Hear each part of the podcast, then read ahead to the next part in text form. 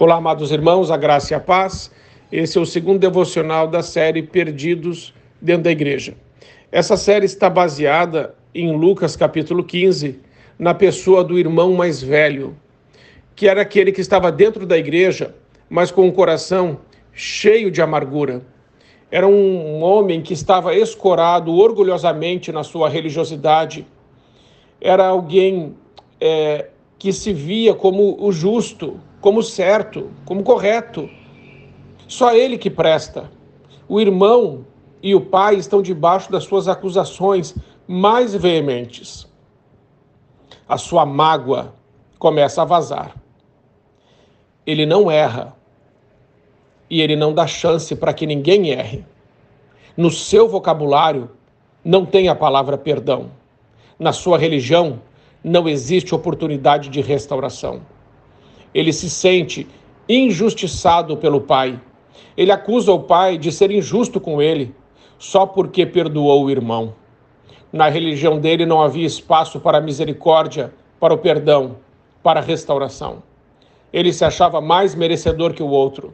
Sua religião estava fundamentada no mérito pessoal e não na graça.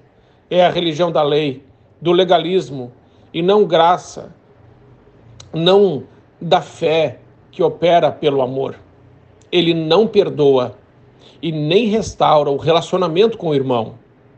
Ele não se refere ao pródigo como irmão, mas diz: Esse é teu filho. A Bíblia diz que quem não ama o seu irmão até agora está nas trevas. Esse irmão mais velho desconhece o amor, porque vive mergulhado no ressentimento. Ele vê o seu irmão como um rival. O ódio que ele sente pelo irmão não é menos grave que o pecado de dissolução que o pródigo cometeu fora da igreja.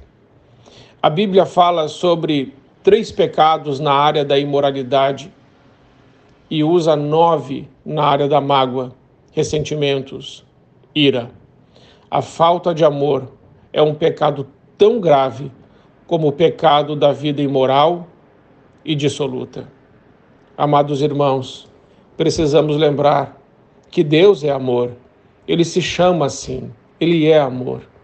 E nós somos filhos de Deus. A nossa marca maior precisa ser o amor. O irmão mais velho, ele estava ressentido. Então ele se isolou do pai e do irmão. Quando uma pessoa guarda ressentimento no coração pelo irmão que falhou, perde também a comunhão com o pai ele se recusa a entrar, ele fica fora da celebração, ele mergulha-se num caudal de amargura. Ele diz para o pai: Esse teu filho, mas o pai o corrige, corrige ele e diz-lhe: Esse teu irmão.